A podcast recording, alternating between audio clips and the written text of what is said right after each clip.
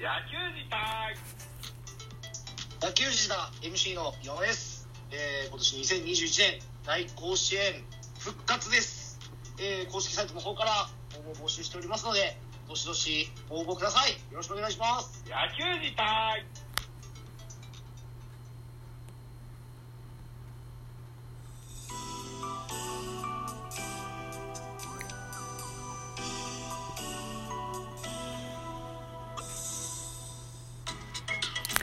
はい、皆さん、おはようございます。ザボでございます。ミドル巨人くんのお時間でございます。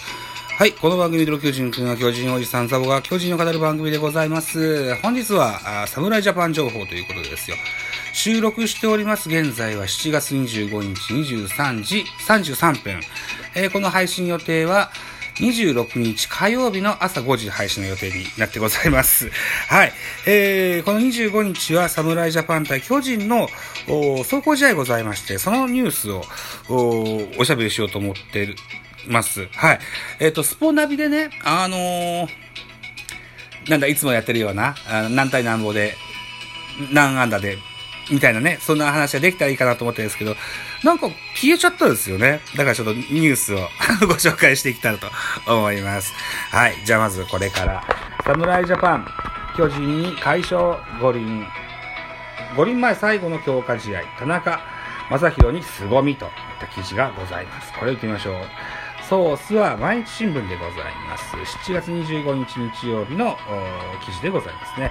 東京オリンピック野球野球日本代表侍ジャパンが25日仙台市の楽天生命パーク宮城で、えー五輪前最後の実戦となる巨人との強化試合を行い5対0で快勝した、えー日本代表の先発田中将大楽天は3回途中を1安打、えー無失点と上々の結果を残した、えー日本代表は20 26日に福島に移動し、28日にドミニカ共和国との初戦を迎えると。田中将大がほぼ完璧な予行演習を終えた。えー打者9人に投げ、えーと、球数はわずか26球。それでも本人は内容自体は全然満足していないと辛口で、えー振り返った。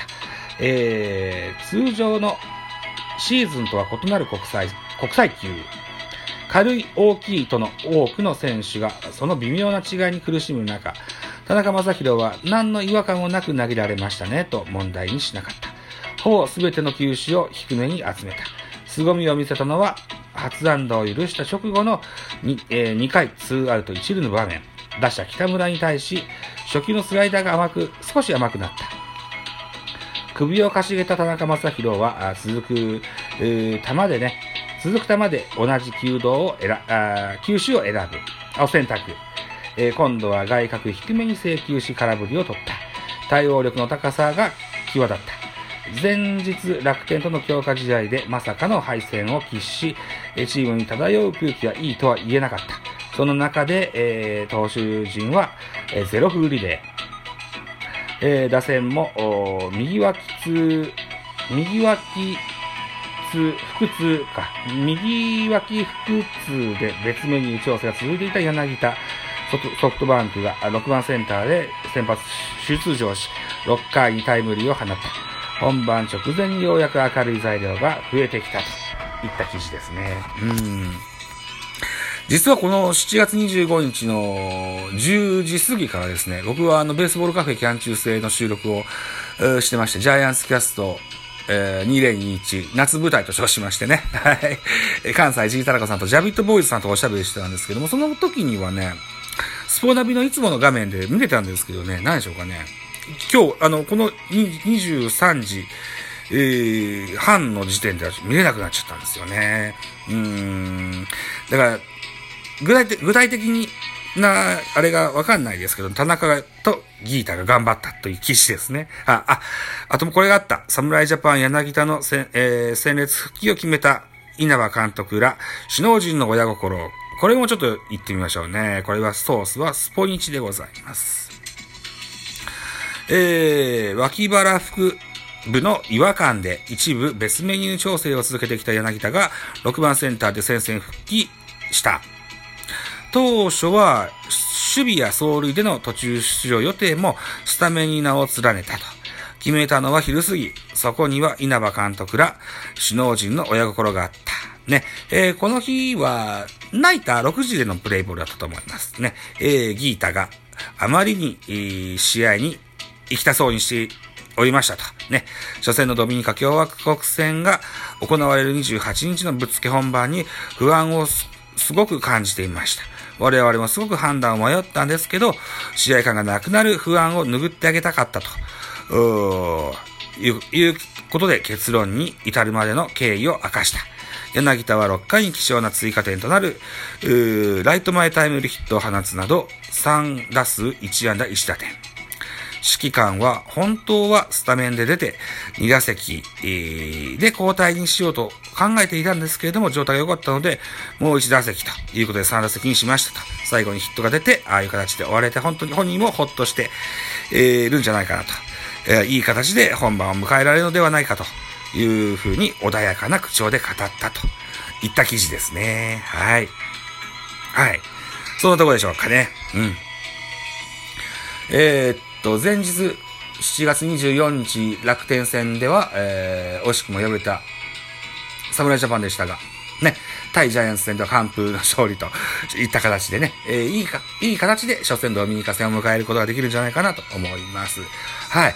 えー、この日、7月24、25日、えー、現在ね、えー、柔道では、安倍詩選手、安倍、えー、ひふみ選手ともに金メダルを獲得しましたし、うん、あとはスケボーでね、うんと、なんていう人だったっけななんていう人だったっけな堀米選手がね、ストリートの部で、スケボーのストリートの部で金メダルを獲得したという風な 記事も出てますし、ソフトボールは決勝戦に進出なんていう記事も出てますし、えーと、あとはなんだっけ？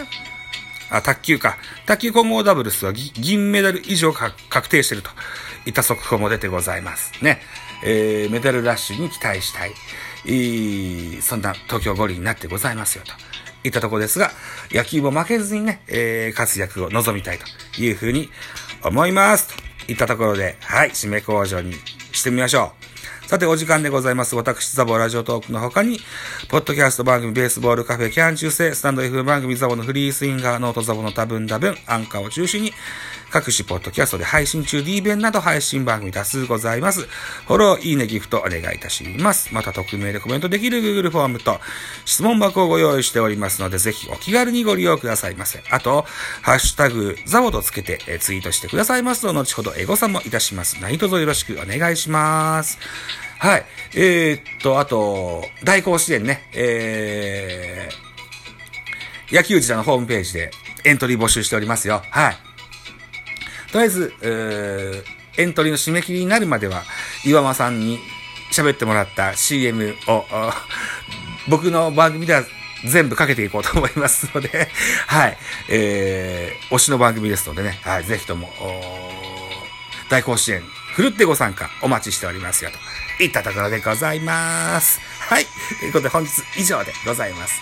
では、えー、7月27日火曜日、ね、皆さん元気でえー、やっていきましょう、本日もね。はい。ということで、いってらっしゃい。